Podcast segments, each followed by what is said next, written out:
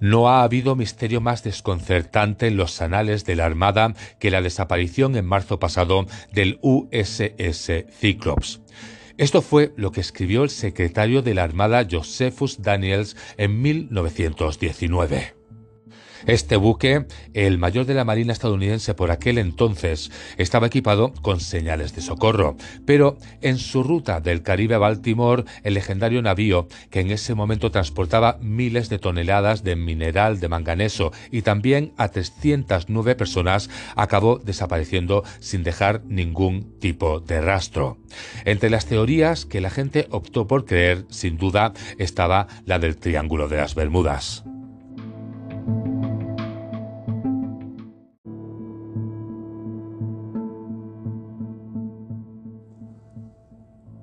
Desde que comenzaron los primeros registros en el año 1851, podemos decir que más de 8.000 personas han perdido la vida en los numerosos barcos y aviones que extrañamente han desaparecido en este área, dando vida a la leyenda que ya conocemos.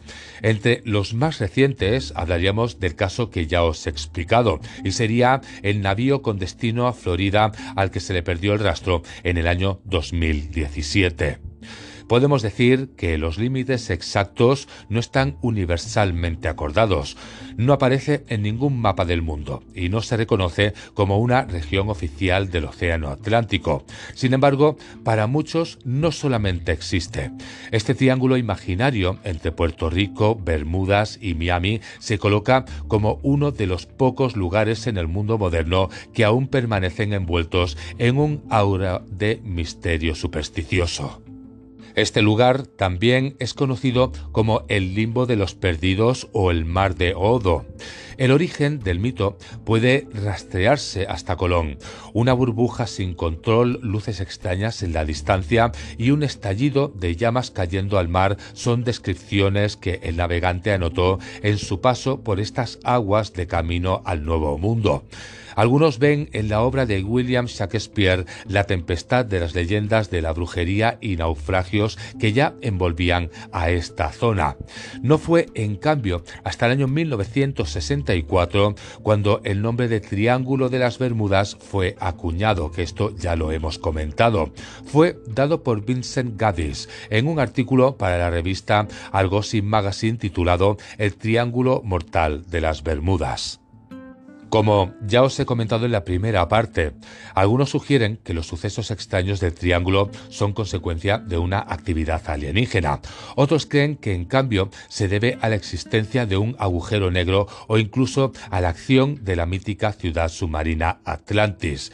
En este caso, en este punto que vamos a hablar ahora, vamos a hablar de la versión científica. Y es que los científicos en cambio tienen una versión mucho más terrenal.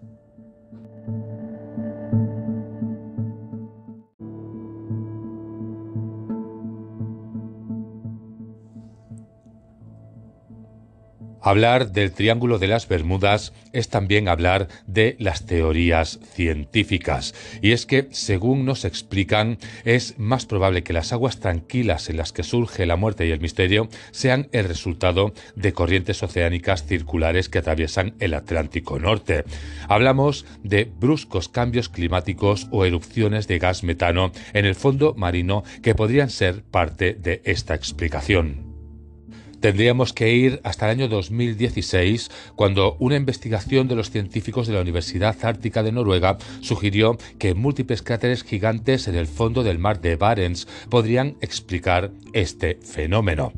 Existen múltiples cráteres gigantes en el fondo del mar en un área en el centro oeste en el mar de Barents y probablemente sean la causa de enormes explosiones de gas, señalaron en ese momento. Es probable que el área del cráter represente uno de los puntos críticos más grandes para la liberación de metano marino poco profundo en el Ártico. Pues esta teoría ya había sido explicada previamente por un grupo de investigadores del Instituto Trofimuk en Rusia, que había afirmado que las misteriosas desapariciones en el Triángulo de las Bermudas se debieron a los efectos de las reacciones de los gases.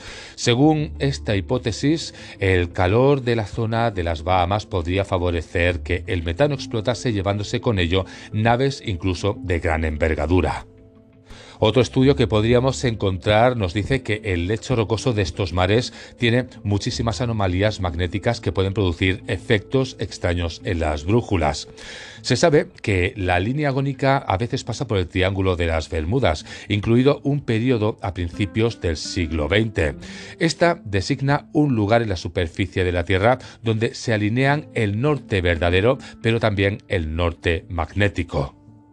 Y es que, hablando de teorías, también encontraríamos otra teoría científica que señalaría como responsable a una ola gigante. Si bien se pensaba que estas eran casi tan mitológicas como el propio triángulo, resulta que en el año 1995 los satélites rastrearon una ola de 18 metros y medio en el Mar del Norte, lo que hacía posible esta hipótesis. Según se explica, hay tormentas al sur y al norte que se acaban uniendo. Esto acaba creando olas que se han llegado a medir y han llegado a medir hasta 30 metros de altura. Con esta clase de olas, mientras más grande es un barco, peor acaba siendo el daño. Esto es lo que detalla a este respecto Simon Boxall, oceanógrafo de la Universidad de Southampton.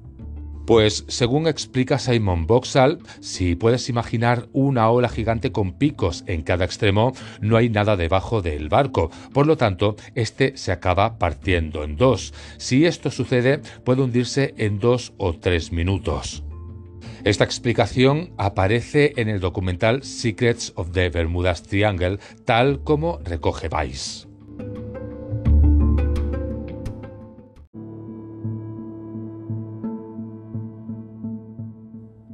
Pero si seguimos buscando entre las teorías, las hipótesis y los estudios, encontraríamos otro, el cual sería un mero hecho de probabilidades. Y es que el científico australiano Carl Krustelnicki lleva años afirmando que en realidad no hay ningún misterio en el Triángulo de las Bermudas, en línea con la postura de la Asociación Nacional Oceánica y Atmosférica NOAA de Estados Unidos, cree que la desaparición de barcos y aviones es un mero hecho de probabilidades. Así que según se explica, de media siguen desapareciendo cinco aviones en la zona cada año. Así que, según Lloyds of London y la Guardia Costera de Estados Unidos, la cantidad de aviones que desaparecen en el Triángulo de las Bermudas es la misma que en cualquier parte del mundo en porcentaje. Esto fue lo que aseguró a news.com.au en el año 2017. Si seguimos buscando, tendríamos que irnos hasta el año 2013, donde un estudio de WWF evaluó los puntos críticos para los desastres acuáticos. Bien, pues la casualidad es que el Triángulo de las Bermudas no estaba entre ellos. En cambio, el mar de China Meridional y las Indias Orientales, el Mediterráneo Oriental y el Mar Negro se colocaron como los mares más peligrosos por la alta frecuencia de accidentes marítimos. Con todo esto, Krustelnicki recalca además que no hay ningún misterio que resolver porque los incidentes en el triángulo probablemente fueron causados por un error humano o el mal tiempo.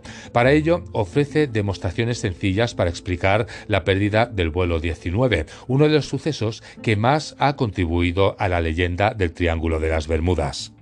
¿Cuál sería esta explicación racional? Bien, pues que en el año 1945 cinco bombarderos de torpedos TBM Avenger despegaron de una base naval en FT Lauderdale en Florida y desaparecieron al aproximarse al triángulo. El encargado de la operación, el teniente Charles C. Taylor, observó que su brújula empezó a fallar, creyendo que los aviones se estaban moviendo en la dirección equivocada.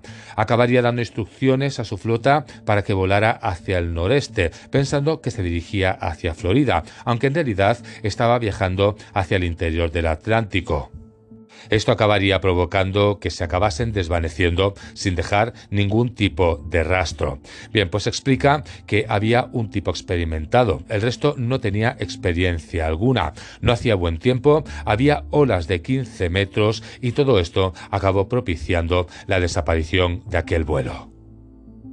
La conclusión final de este investigador afincado en Australia y que recibió una beca de la Universidad de Sydney insistió que el motivo de estas desapariciones entonces, después de todo lo explicado, no tiene nada que ver con lo sobrenatural, sino con errores humanos, el mal tiempo y el hecho de que la zona está saturada de medios de transporte. Como último punto os voy a explicar que estas teorías, estos estudios, estas hipótesis, podríamos decir, pues son como todas, son simplemente teorías e hipótesis, con lo cual no están demostradas. Tanto es así lo que os estoy explicando, que resulta que una de las teorías que os he explicado ya se ha desechado. Vamos a recordar cuál es para que os deis cuenta. Resulta que una de las teorías más recientes acerca de estas desapariciones marítimas se sustentaba en la liberación subacuática de metano, que generaba burbujas que desbalanceaban a los barcos, lo cual provocaba los hundimientos. Bien, pues esta teoría de la que ya hemos hablado resulta que acaba siendo rechazada por los científicos como Helen Zerky, porque resulta que afirma que estas burbujas, si existen y se sacuden, las embarcaciones no se acabarían hundiendo, se acabarían balanceando, pero no hundiendo. Según se explica, estas burbujas sí que existen, pero si sacuden a las embarcaciones, resulta que estas bolas de gas empujan el barco hacia arriba y no hacia abajo. Y un punto más que nos explica es que estos transportes están hechos para soportar justamente las zangoleos, si no cualquier barco se hundiría con cualquier movimiento de ola.